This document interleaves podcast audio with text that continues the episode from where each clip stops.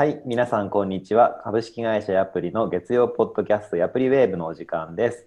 MC は株式会社ヤプリの金子と、さきさんこと山崎がお届けします。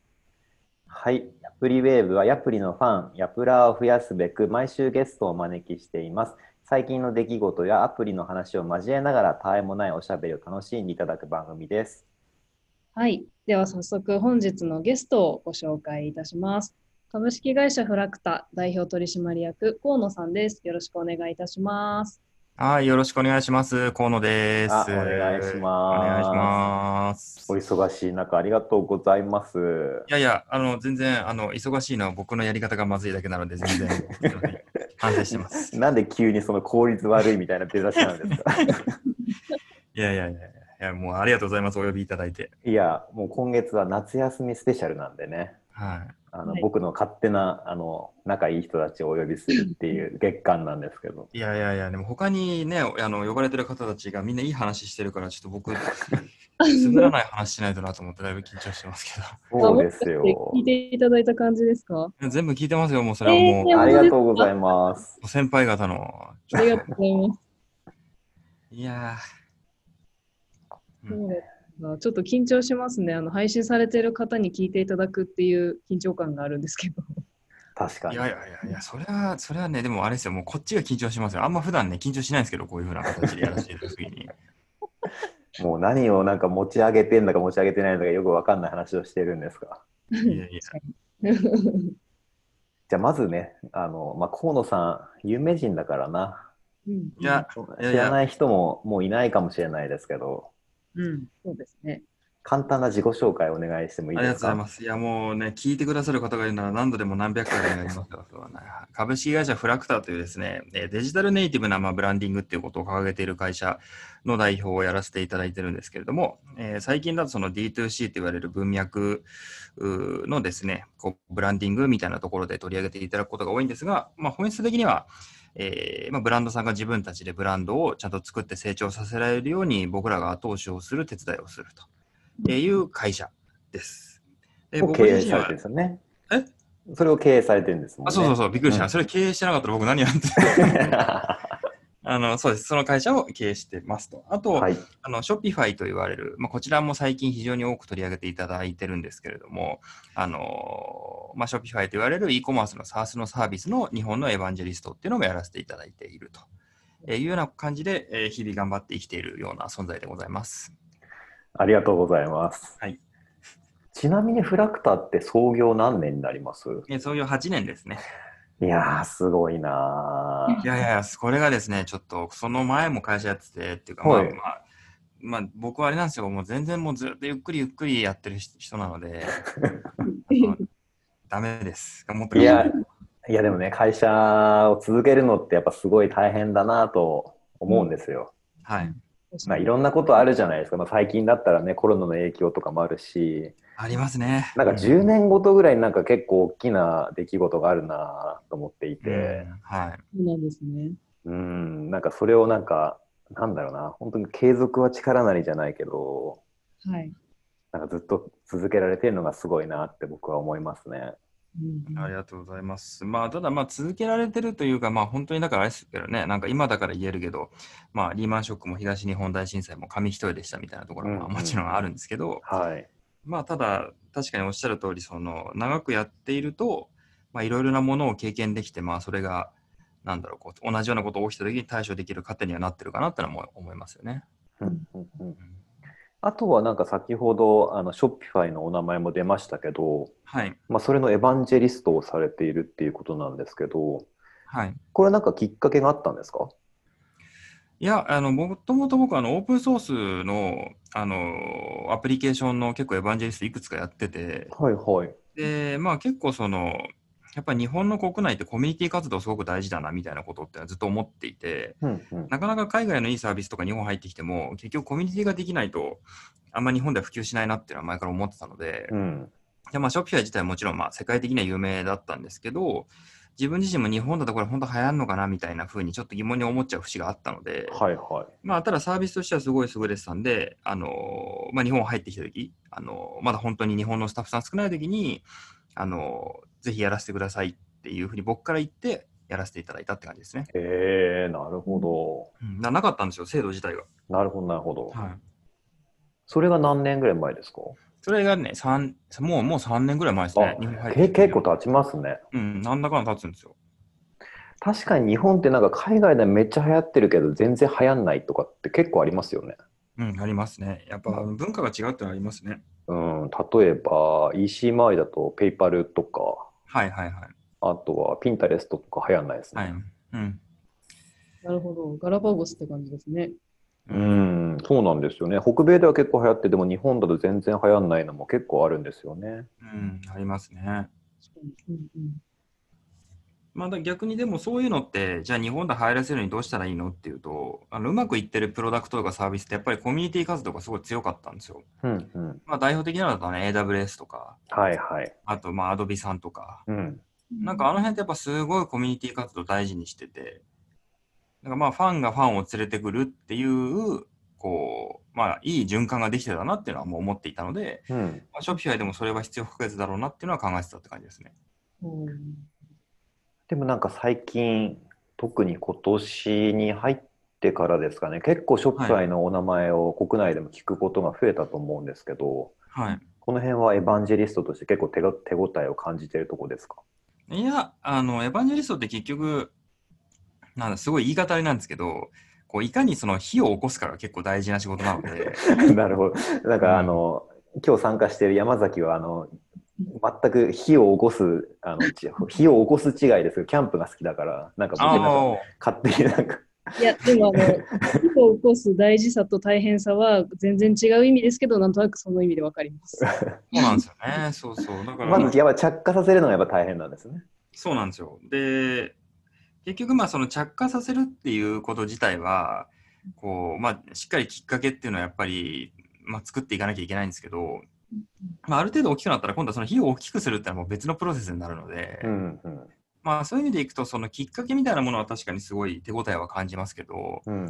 まあ、その、なんて言うんだろう、この最終的に、その炎を大きくしたのはもう、それこそ増えてったパートナーさんとか、うん。まあ、もちろんそのショピファイさんもそうだし、その周りのそのまあサービスを提供しているいろんな会社さんとか、連携している会社さんとか、みんながまあ結構いい感じにこう炎を大きくできたなっていうのはまあ思うんですよね。うんうんうん、なんで、まあ手応えというか、まあなんだろう、こうロケットで言えば、ああ、うまく飛び立ったなみたいな 感じぐらいじゃないですか。でもここから先はね、すごい大事ですからね。うんうんでも今後もあのまあフラクタ御社としても支援するし河野さん自身としてもまだまだショピファイを広げていこうっていう感じですかね。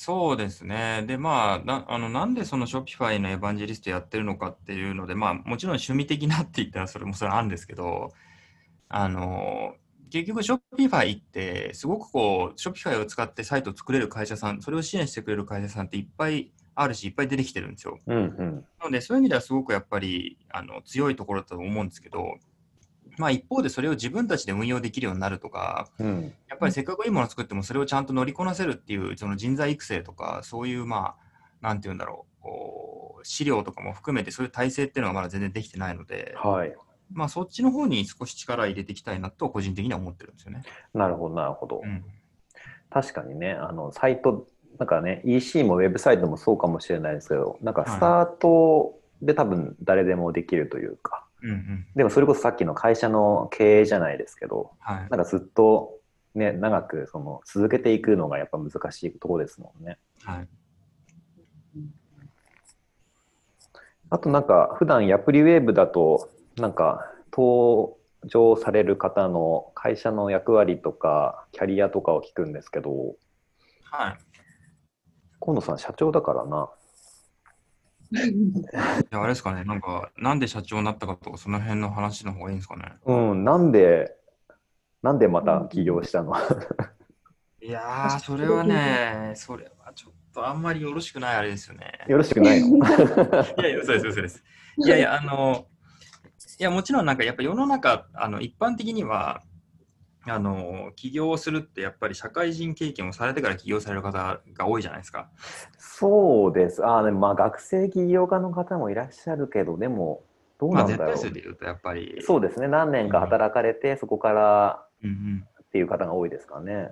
そうですよね。なので、まあ、なかなかこう、なんていうんだろう、こう僕がやってきたこととかっていうのは、あんまりこう、ためにならないとか参考にならないかもしれないんですけど、そんなことない、そんなことない。ないですよね。うん。あの、まあ、ただ、あの、とりあえず手探りで、こう、まあ、やってきたっていうところではあるので、あの、まあ、じゃあそもそもなんでやりたかったのかっていうと、どちらかというと僕の場合、そのビジネス云々がやりたいとか、あの誰かの下につくのが嫌だとか、そういうことよりも、こう自分のやりたいことっていうのが世の中的にはまだビジネスになってないから、じゃあやるなら自分で作った方がいいだろうみたいなとこはあったので、うん。うん、あんまりそうですね、なんていうんだろう、志高い目標というよりは、なんか自分のこういうふうなことをやりたい、それを実現するには自分で会社を作るしかないみたいなところの方が近かったかもしれないですね。なるほど。そのなんか根源にある、なんだろう、好きなことというか、やりたいことって、河野さんの場合何だったんですか？あのーまあ、いろんなその、なんていうの、要素っていうのが2つ以上組み合わさってることは結構すごく大事だと僕は思っていて、例えば、その、まあ、今だと当たり前なんですけど、デザインとテクノロジーって昔はちょっと別のものだったんですよ。うんうんうんうん、僕が子供の頃ってやっぱりそのデザイナーになるってこととエンジニアになるってことは全くもって違う道だったんですよ。うんうんうんでもなんか今の世の中ってそれを両方持ち合わせてることを求められたりするじゃないですか。うんうん、でも僕が会社を作っ最初に作った時ぐらいとか学生の時ってやっぱりそういうのってまだ全然なかったんですよ。うんうんなんか例えばエンジニアって仕事だったらもうエンジニアとして手に職っていうところがやっぱりすごく強かったし、うんまあ、デザイナーもそうだったし、うんうんなんて言うんだろう、こう今みたいなこう複合的な能力、それこそ今って UX とか普通に言いますけど、なんかそういうものって複合的なものっていうのが求められている状況じゃまだなかったんですよ。うんでもそれが、やっぱり僕はそういったものを組み合わせたスキルを持った人たちが集まって新しいことをやりたいっていうのをずっと思ってたんで、なるほど。うん、そういうところが、あまあなかったというか、うん。まあ、自分で作った方がいいかなと思ったところだったりはしますね。なるほどなるほど。うん。もともとデザインとか結構好きだったんですか？そうですね、まあ好きなんですけど、全部自己流なので、うんうん。例えば、その、あのデザインの専門学校とか行きたかったんですけど、まあそういうのも通ってなく、まあ自分で、自己独流学で。そう、独学でやっえてたって感じなので、独学なんですね。そうですね、独学ですね。ーそれはもうインターネットとかを使って、あと本読んだりとか。そうですね、まあ基本的には、アナログの本の方が好きだったので、うんうん基本でアナログの本いっぱい買って読んで、いっぱい買って読んでっていうことを繰り返してっていうところですね。あとは実際に自分の手を動かしてみて。うん、そうですね。とりあえずやってみるっていうのはすごく大事だと思ってたので。うんうんうん。うん、そうですね。まあ、それの積み重ねで、こう、なんとなく自分のそのやりたいこととか、こう、目指してる未来みたいなものとかっていうのが、ただ、なんだろう、最初から決まってたわけじゃなくて、やっぱやる中でだんだん洗練されてったってことは言えるのかなと思いますけどね。うん。うん。まああとは実際にお仕事をする上で、はい。まあきっとね、クライアントさんも多数いらっしゃると思うんで、そのやり取りの中でなんか学ばれたこととかも多いのかもしれないですよね。そうですね。まさしく、それが一番やっぱ大きくて、あのーなんだろう。やっぱりお金が発生して仕事としてやるってことは、なんか少なからず、まあまあいいいい形で満足してもらいたいわけじゃないですか。うんうんうんうん。やっぱりそれを考えると、こう、常にか、常になんて言うんだろう。その先を行くというか、はいはい。まあ、いろんなことを調べて、まあ、いろんなことを提案してで、ちゃんとそれを伝えるみたいなことを考えるようにはやっぱりなるし、伝わらないとすごい悲しくなるから、やっぱりそこは実際のビジネスをやって得てきたものかなってのは思うんですよね。うん。確かにな。まあ、嫌な思いももちろんしますけど。まあまあ、それは仕事なんだよね。まあ、あとなんだろう、なんか、なんだろう、クライアントの期待をある意味裏切るというか、はい。上回るというか、うんなんかそんな気持ちもありそうですよね。そうですね。だからなんかやっぱり、そういうこう、喜んでくれれば楽しいし、みたいな、うんうん自分にとってあんまり B2C も B2B も関係ないみたいなところがやっぱあって、うんうんなので、そうですね、そういうのがあるからやれてたってのはもちろんあると思いますね。うん、うん。うん、確かになぁなんか何をやるかも大事そうですけど、こうやったことで相手がどう感じるかみたいなところを結構大事にされてるのかなって今、仕事感的なお話ですけど、思いうんうました。ん、ありがとうございます。そうですね。やっぱり、まあなんだろう、すごい、まあ、あれなんですよ、そう昭和というか、昔ながらのあの考えなので、そうなんですか、うん、や全然僕はあのよく誤解されるんですけど、全然もう昭和の人なので。うん。いやでもねやっぱまあ、まあそれまあしょうまあうんまあでも僕もねなんかそれはね結構好きなんですよね。なんかちょっと昔っぽいというか。うん、はいそうだからやっぱ、ビジネスマンじゃなく僕はやっぱ商売人なので、うんうんうん、やっぱりお客さんに喜んでもらって、そのお金払ってよかったって思ってもらえるみたいなことは意識はしますね、やっぱり。で、それが最終的には僕らのお客さんのお客さんにも伝わっていくことだと思うので、はいはい。うん、そこは、まあ、こだわりっていうほどでもないかもしれないですけど、思いとしてはありますね。うんん。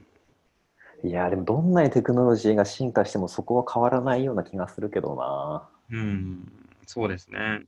うん。まあ、テクノロジーっていうのは、なんかそその人間的なところをより大きくスケールして、たくさんの数同時にできるようにさせてくれるのがテクノロジーの本体本来のまあ意味というか、うん重要性だと思うので、まあ、なくならないとは僕も思いますけどね。うんうんと思いますねなるほど。いいお話。うんなんか僕もなんかアプリ入ってからうんうんなんだろうなんか外向きではなんかスマホのアプリの会社で なんか一番なんか最先端なイメージうんなんだけど、はいなんか自分がやってることってなんかすごいなんか初歩的というかなんかぜ 全然テクノロジーが遠いところばっかりやってる ような気がするんですよね。はいはいエヴァンジェリストっていう役割、お二人ともそうなるんですもんね。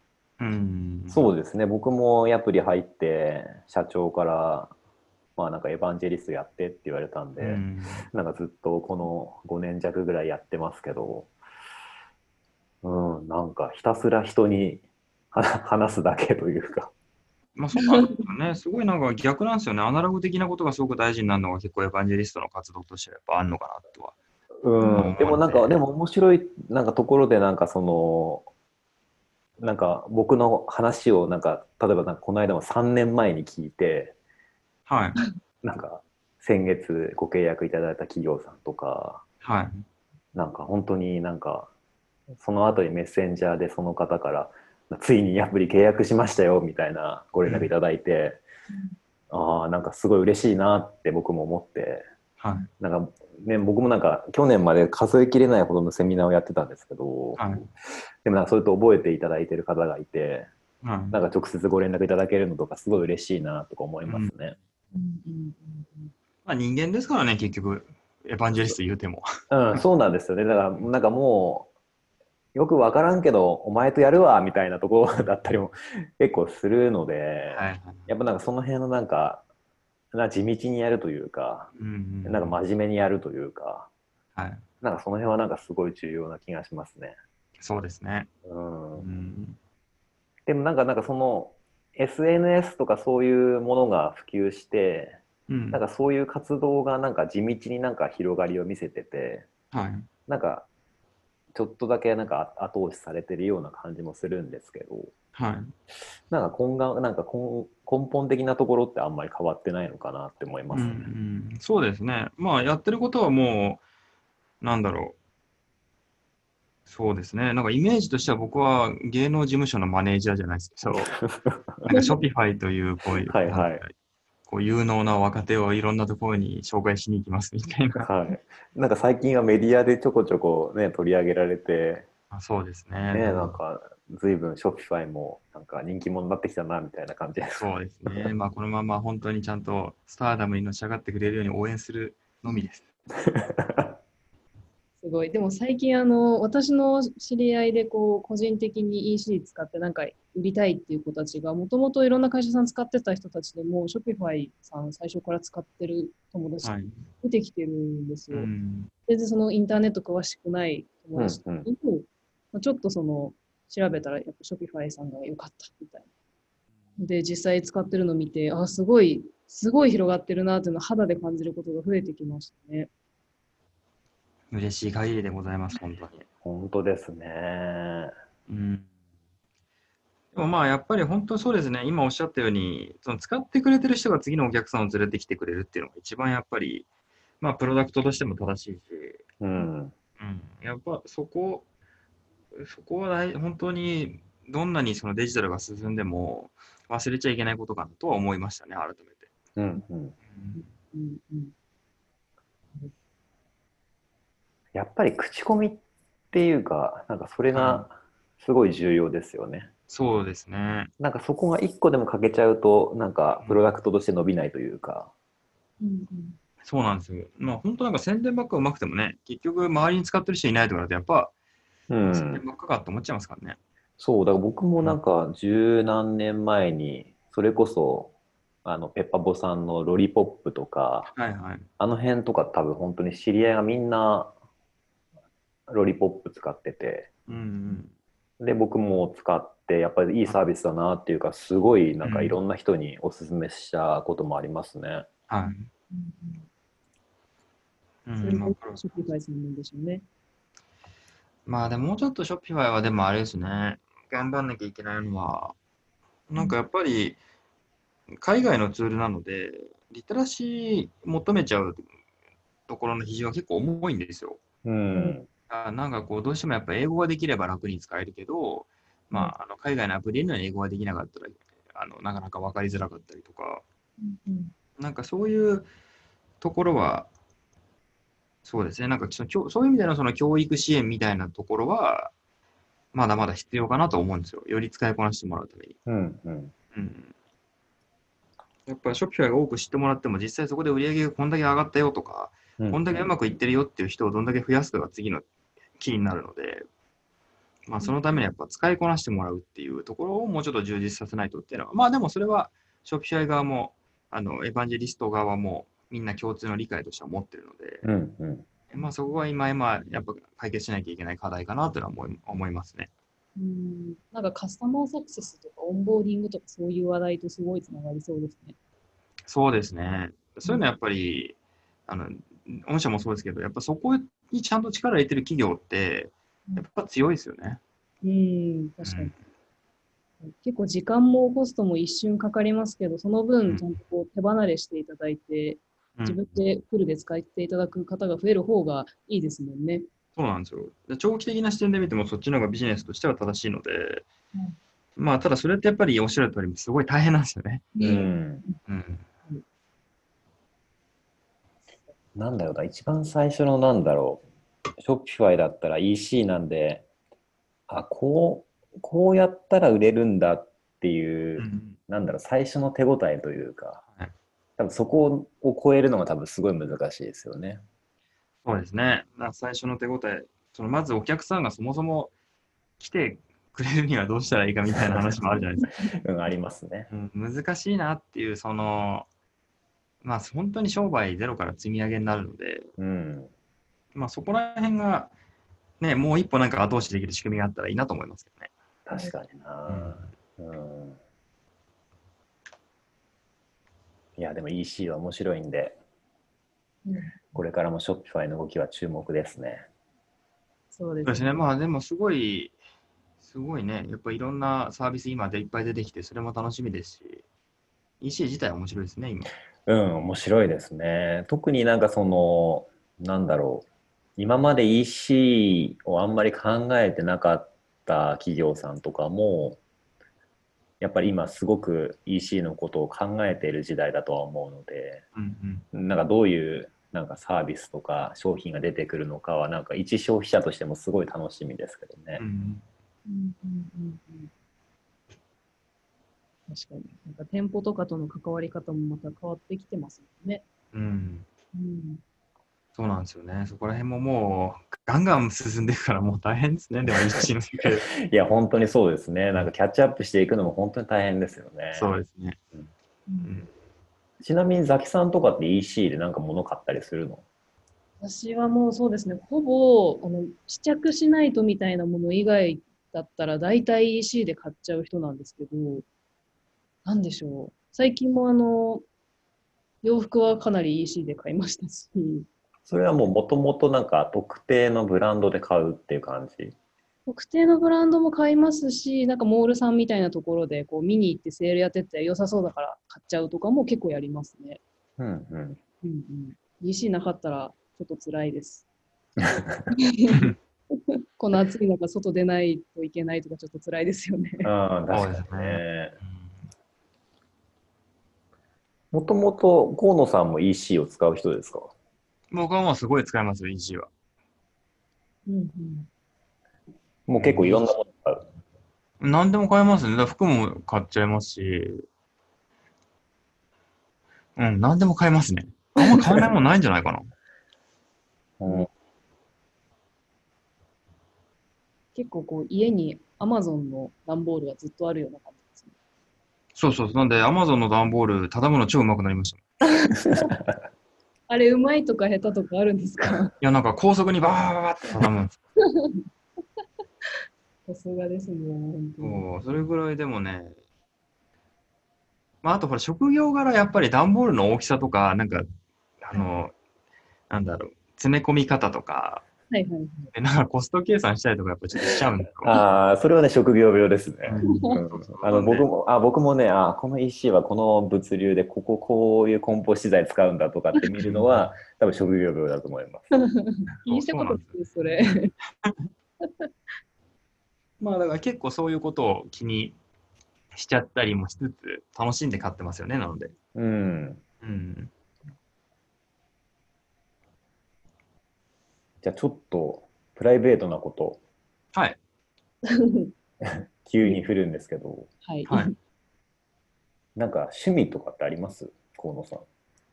えっ、と、あれでしょう、えっ、と、行けないけど旅行ですよね。ああ、はい。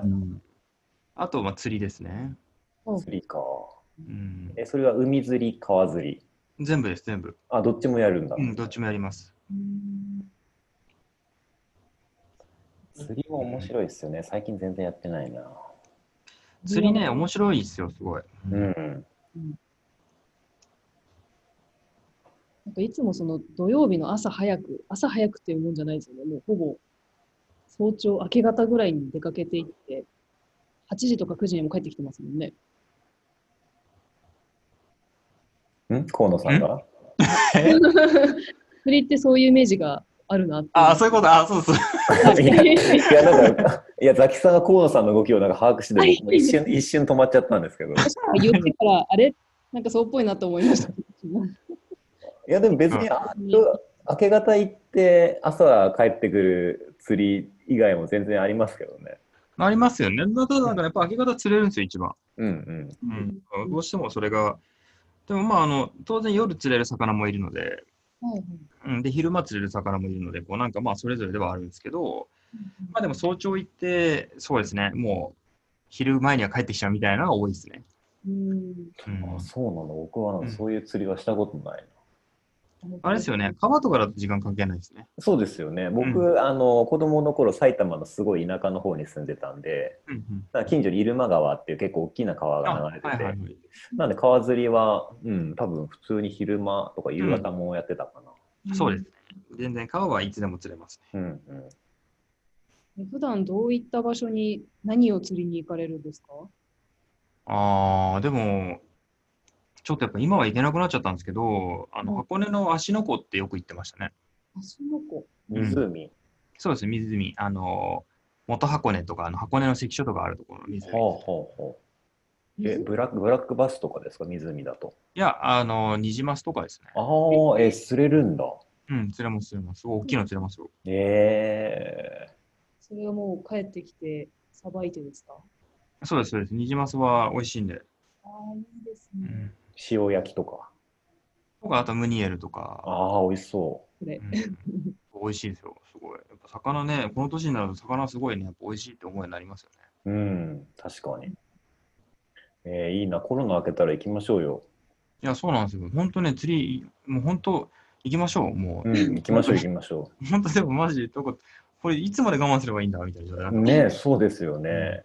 そう、ザキさんもキャンプすごい好きだから、あ、そうなんですね。そう、僕も連れてってもらおうかなと思いつつも、いつになったら開けるのかなって思いつつ、そうなんです。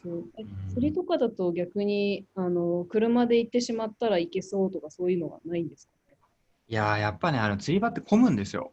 うん。結局密になっちゃうんですね。そうそう、密になっちゃう。まあ、外だからそう、まあ、別に問題ないっちゃ問題ないですけど、うんうんうんうん、まあ、やっぱね、ありますし、まあ、あと、まあやっぱ県、県またいじゃうんで、確かに確かにちょな。っとやっぱり、なんかね、まあ、しょうがないんですけど、まあ、ちょっと申し訳ない気持ちにもなっちゃうんでね。うん、もうちょっと気持ちよく行けるようになってから 本当です。何も気にせずに。ね、本当そうですね。うん、なるほど。そっか、釣りか、ちょっと興味ありますね。なんかこの番組でいろんな方の趣味を聞くと、皆さんの趣味がやっぱり楽しそうに語っていただくので、はいこ。れもやってみたい、あれも面白そうってなるんですよ。いや、でも本当、いろいろいいですよね。こうやっぱ趣味があるっていうのは、すごい幸せなことだなと思います、自分でも。うん。うん、ちなみに、ザキさん、キャンプに行ったら釣りしない？えーとですね、キャンプに行ったら、私は釣りは実はキャンプでしたことはなくて、ほあの、なんでしょう、やっぱり渓流沿いでのキャンプとか、あと山、もう水なんか一切ないような山の中とか、まあ、逆に海沿いとか湖の土とか、いろんな場所でロケーションを考えられるんですけう。ど、はいはい。なんでしょうね、なんか緑が好きかもしれないです。うんするにあたってはって話なんですけど、結構やっぱり海沿いとか川沿いって、まあ、川沿い最近ちょっと危ないとかって言われるのそうですね。危ないですね。そうなんですね。ちょっと水とかの被害も大きくなってる気がしているので、ちょっと避けていて、で海とかはベッタベタになるんですよね。うん海風が。ああ、塩で？そうですね。へえ。見たことない、なんて言うんでしょう、海虫っていっぱいいるじゃないですか。はいはいはい。あの便所虫みたいなやつとか。あの、ふ船虫ですね、正確に。みたいな、もうなんか、ああいうわけわからないやつ、実は見ないようなやつが結構いて、私も大丈夫なんですけど、はい。なんかやっぱりこう、なんですかね、森で見ないものを中で発見した時のびっくり感がやっぱすごい。確かなので、森派でキャンプは行っちゃいます。に。うん。そっか。なんか意外だね。なんか、なんか共通していそうなところもあるんだけど。意外とあれなんですよ、キャンプ好きな人と釣り好きな人って生活で生活のエリアかぶんないんですよ。へえ、そうなん両方やる人は相当やっぱり熟練者なんですよ。だ。なるほど、なるほ上級職ですよ、上級職。ど。上級職。もう自給自足できる人みたいな。できる人。お金かかりますもんね、両方やろうと。そう両方ともお金かかるんで。そそっか、そっか。確かにね。釣りの道具のイメージ、あのさらっと他社のお客様の会社さんでさらっと見たことがあるぐらいなんですけど、なんかうん、すごいお値段するのって、本当目が飛び出そうなぐらいじゃないですか。そうなんですよ。やっぱ、やっぱなんか高いものいいいいですからね、かつ。だからどうしても。やっぱそうなんですね。うんそうちょっとお金は、もうちょっとあったら釣りもやりたいなって気持ちがあります。いや、でもなんか、まあ、今ちょうど夏だからなのか、なんかキャンプとか釣りとか、なんかやっぱ自然に出たい感じは、なんか最近僕、今気持ちが上がってるんですよね。うん、まあそうですよね。まあこう特に、こんだけね、もう、へ閉じ閉じこもってるというか、閉じ込められてますからね。そう、だからなんか、星とか見たいとか、ああ、まあなんか、そうですねなん。かそのなんか自然に触れたい感はなんかすごいありますね。うん、わかります。あの、一昨日ぐらいにペルセウス座流星群でしたうんうん。あはいはい。あれが、あの、まあ、天気上あまり見れなかったんですけど、インターネット上の YouTube ライブか何かで1時間ぐらいずっと画面見てました。いいっすね。うん、結構流れ星見えましたよ。いいなぁ。ちょっとどっか行きたいな、やっぱり。こうやっぱそういう体験が人生にないと、やっぱりね、いろいろ寂しくなっちゃう。ねえ、ね、それこそね、河野さんの趣味の旅行、僕も旅行すごい好きなんですけど、、はいや、ここまで制限されるとちょっとないやー、もう行けないですからね、海外は数年は。そう、だからやっぱ国内行こうかなと思ってるんですけど、やっぱちょっと落ち着くまでやっぱ県またいで田舎に行く、行って自分が持ってったらと思うとちょっとそうなそうなんですよ。と思いながらずっと東京で悶々としてるんですけど、ね ね、それは厳しいですよね。え。河野さんはなんか海外でも国内でも一番行ってよかったところってありますか？ああ、一番行ってよかったところか。ちょっと気になりますね。あの、オーストリアってあるじゃないですか。はい。うんうん。オーストリアのウィーンっていう、あの、あの首都なんですけど、うんうんまあそこが僕はやっぱり一番行ってよかったし、おすすめしますね。えー、どのあたりが？なんて言ったらいいんだろう。その、ちょっと似てるんですよ、日本と。えー、若干。どの、どの、どの文化的なところがですか？そう、文化的なところが、あの、なんだろう、あの、別に、あれですよ、あの、家とか建物が似てるとかでは全然ないんですけど、うんうん。なんかこう、そう、あの、観光の目的になり得るような大自然とか、はいなんかこう、そういう豊かな国土みたいなものを持ってるんだけど、うん。こう、自分たちだけの文化みたいなものも持っていて、で、かつ、なんて言ったらいいんだろうな、なんか、こじんまりしてるんですよ、何もかもが。うんうん。なんか、古き良き日本的な感じに近いなって思うんですよね。うんなんかその、ヨーロッパなんだけど、日本的みたいなっていう感じが僕はすごい、まあ好きですね。うーん。親近感を覚えるというか、なんかすごく憧れの国、ヨーロッパって憧れの国みたいなのが多いんですけど、はい。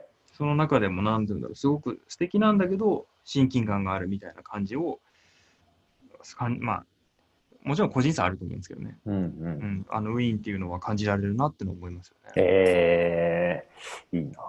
確かに東の方とか、東ですよね。そうです。もうギリギリそう、中央、なんで一応中央ヨーロッパなのかな。あの辺でなんかその私も友達からよく聞きますね日本っぽいって言ったらちょっと語弊があるかもしれないですけど、はい親しみやすいというか、うん。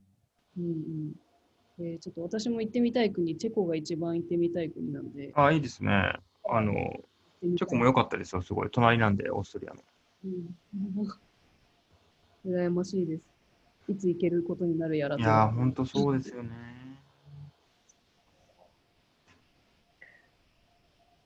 ウィーンとかだと、あと音楽有名ですよね。あ、そうです、そうです。音楽が、あの、やっぱりすごく、そうですね、あの、学友協会っていう、あの、有名な音楽の、あの、まあ、ホールがあるんですけど、うんうん。やっぱりそことかの、こう、雰囲気というのは、まあ、やっぱ独特だなっていうのはありますよね。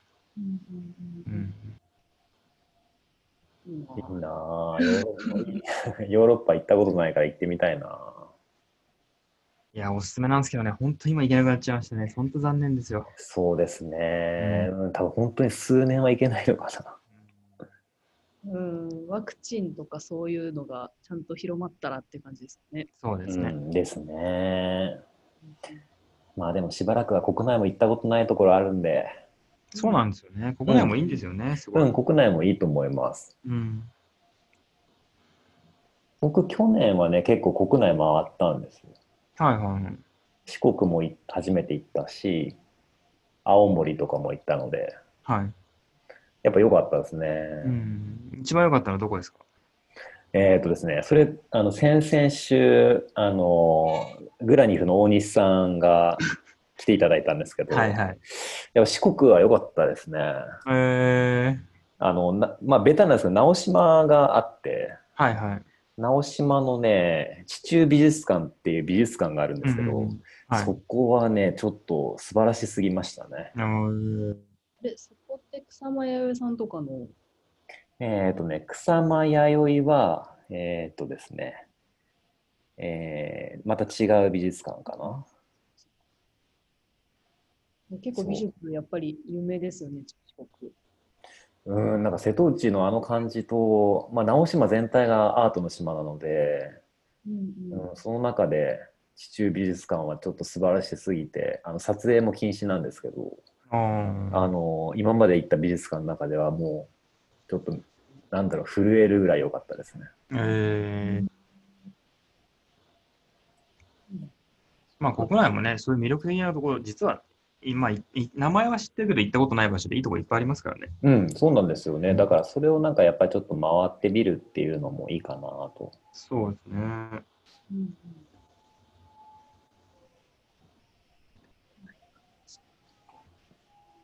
私もちょっと行ってみたいところがいっぱいあります。うん白神山地とかそういうああ、白神山地ね。大自然がはいはい。こも県またぎなんで、いつ行けるのかとい う。はい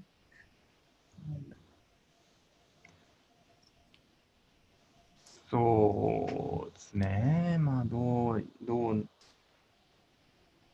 うん、まあ、ちょっとまだまだ様子見ないとって感じですね。そうですね。ちょっと気をつけてです、そうですねうん。なんかこのヤプリウェーブって、なんかまあこのコロナになって、はい。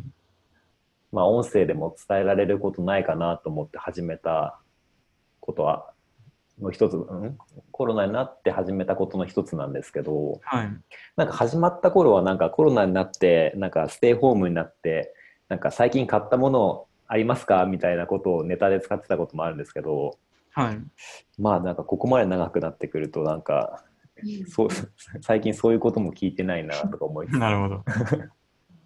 ちょっと慣れてきちゃいましたね、この環境に。うん慣れてきましたうね、ん、そうですね。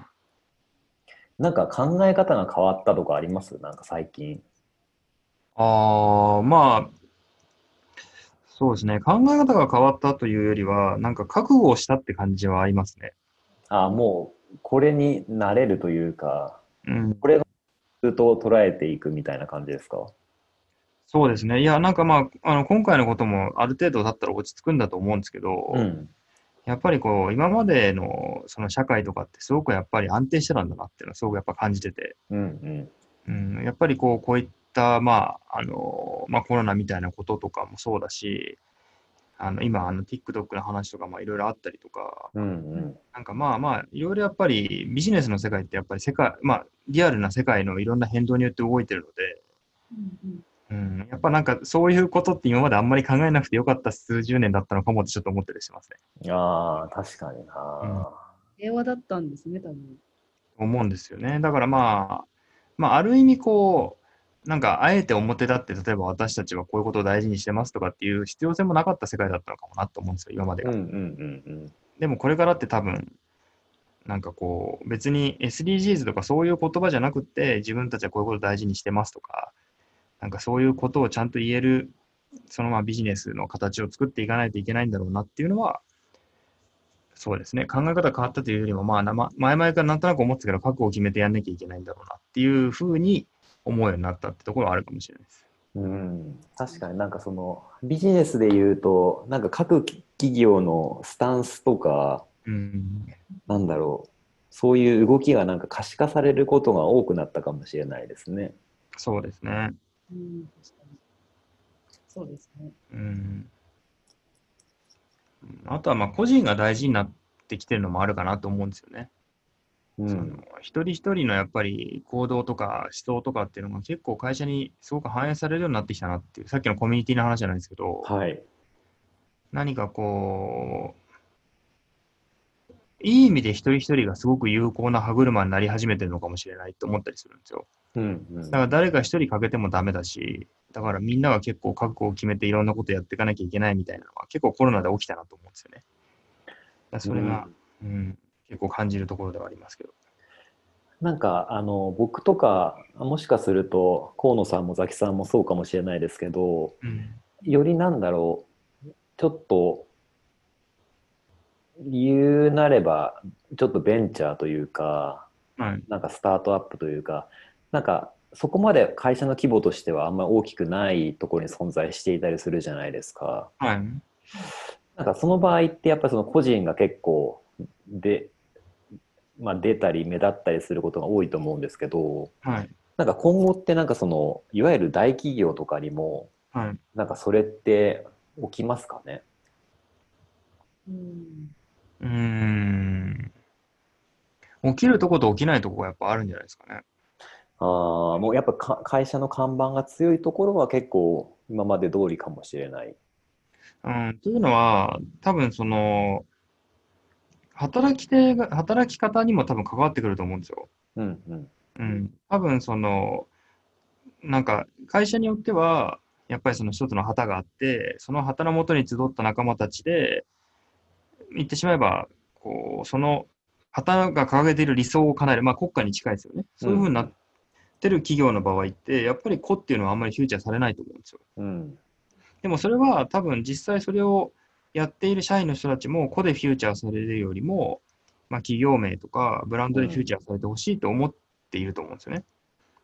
うんうんだから多分、あの、どう思うかっていう文化によってやっぱ分かれる気がします。うんうんただどちらにしてもその名前が出る出ない置いといても一人一人の力みたいなものが結構企業の活動に大きく影響を与えるようにはなってるのはまあ間違いないなと思うんですけど、うん、そうですね。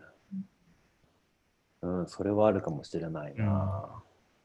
確かになんか前者の方は今聞きながら、こう、なんだろう、中小企業とか町工場みたいなのをちょっと想像しちゃったんですけど、はい。なんか子が出るというよりも、その会社とか工場とかが作ってる製品がどんどん出ていく方がうん美味しいと思ってる人たちが多いような、なんか下町ロックみたいな、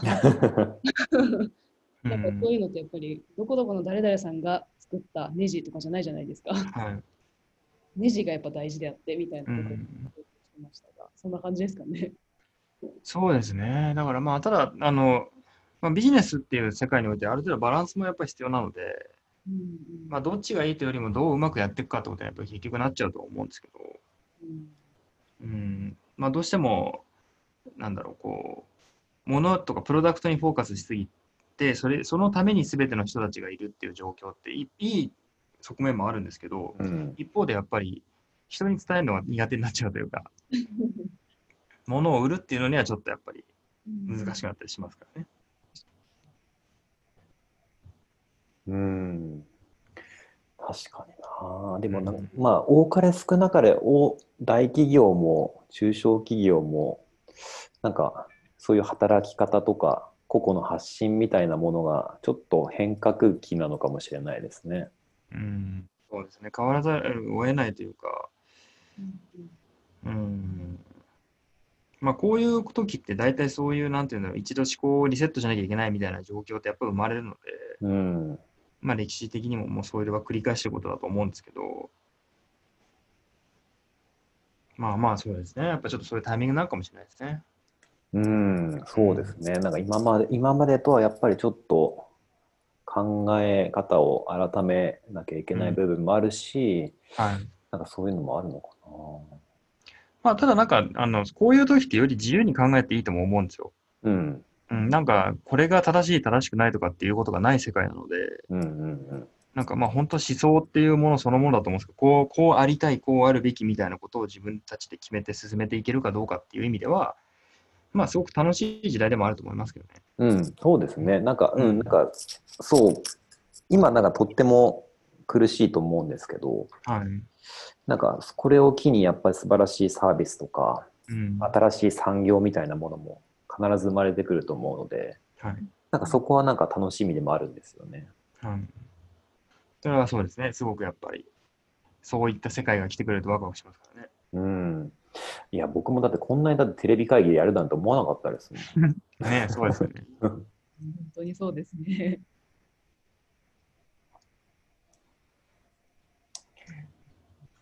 ちょっと時間がぼちぼちは来ているんですが、なんかザキさん最後に聞いてみたいことある？あ、いいですか？お時間いただいても。うん。あと河野さんの私の勝手なイメージなんですけど、はい。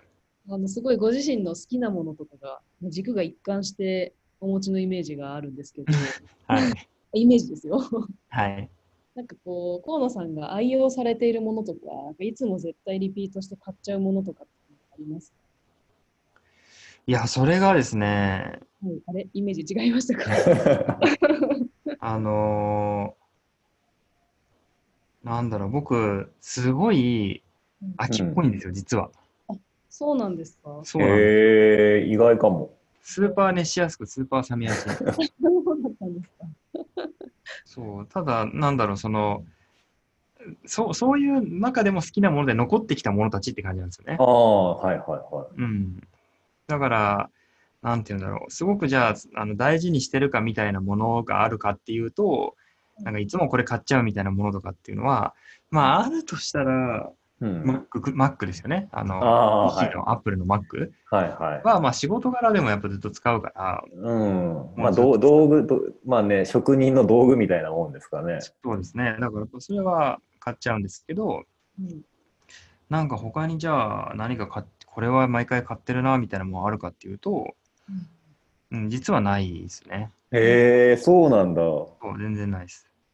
なんかやっぱりありそうなイメージありませんか、金子さん。うん、あるある。もうなんかもっとなんかもう、いや、もうな、ペンだったらこれでしょとか、なんかありそうなイメージでしたけど。そう、それすごいね、よくあの言っていただけるんですけど、はいあの、まあ多分仕事柄っていうのもあって、やっぱ常にいろんなものを試し続けなきゃみたいなのもあるんですよね。ああ、なるほど。だどんどんどんどんその固執せずに新しいものとか、試してみて、そうなんですよね。触ってみてっていう感じなんですね。だからまあもちろんあのいいものはずっと使いたいっていうのはやっぱりありますし、はいあの別にそれ自体がなんかこう長く使うことが嫌だとかは全然ないですよ、全然。なんで、うんうん。そこは好きなんですけど、やっぱりこういろんなもの試さなきゃみたいなっていう、やっぱあれですよ、もう職人病だ。ちなみにやっぱマ Mac はもう本当に新しいのは、まあ、結構定期的に買い替えます。ああ、まあそうですね。でもまあまあ言うてもやっぱ3、4年は絶対使いたいので、うんうん。うん、マックス5年くらいかなと思ってはいるんですけど、なんか買い方のポイントとかあります？なんかもう絶対一番最す最高スペックで買うとか。ああ、そうですね。まあ一応、えっ、と、あれですね、新商品の次の世代の、うん。あの、一番、そのメモリも SSD も一番乗ってるやつを買うっていうのはセオリーとしてはありますね。ああ、はいはい。まあそれはな一番長く使える買い方ではありますよね。そうです。あと一番トラブル少ないので、うんうん それはそうですね、やっぱ。気をつけてますね。そっか、でも意外だったなぁ。私もあのすごい勝手なあれですけど、革製品のどこどこのあれがいいんですってあの 出てくるのかなと思ってまいやし、いや、もちろんあるんですよ。あるんですけど、それもね、やっぱほら、それこそ土屋カバンの取締役やらせてもらったときに、はいやっぱり、まあ、研究のためいろんなもの使ってみたりとかやっぱするんですよ。はいはい。うん。やっぱりね、自分のところが一番いいとは思うんですけど、うん。ただ進化していかなきゃいけないからっていうので、やっぱり少なからず学ばなきゃと思ってやっぱ買うと、うんやっぱいろいろ気になってっちゃうんですよね。こうどういう差があるんだろうとか。はいはい。うんだから結局、なんていうんだろう、もうこれみたいなのってなくなっていっちゃうってやっぱありますよね。うーん。仕事に絡めば特にそうですね。なあ難しいところなんですね。そうですね。うんやっぱり興味がいっぱいいろんなところに行くっていうのは大事ですよね。半分脅迫概念みたいなのもありますけどね。なんか、調べなきゃ、調べなきゃみたいな。いや、でもなんか、まあ、一番最初のなんかショッピファイとかにも戻りますけど、はい。なんかね、でもやっぱその興味がないとね、多分探求していけないから、そうですね。うん、やっぱりね、どんどんどんどん調べて、どんどん進化しなきゃっていうのはなんかわかる気もするんですけどねうん。うんそうですねすごい最後に意外とびっくりな。意外になかったっていうね。うん。あまあ、あるんですよ。あるんですけど。まあまあ、まあまあまあまあ、うん。そういう、そういうことにしておきましょうか。はい楽しかったです。じゃあ、このは、この辺りにしましょうか。ありがとうございます。はい、えーそれでは本日はここまでとします。えー本日のゲストは、えー株式会社フラクタの河野さんでした。ご参加いただきありがとうございました。ありがとうございました。ありがとうございました。えーヤプリウェーブではお便りを募集しています。各配信プラットフォームに URL を掲載していますので、ぜひご意見、ご要望やご感想など何でもお寄せください。次回もお楽しみに。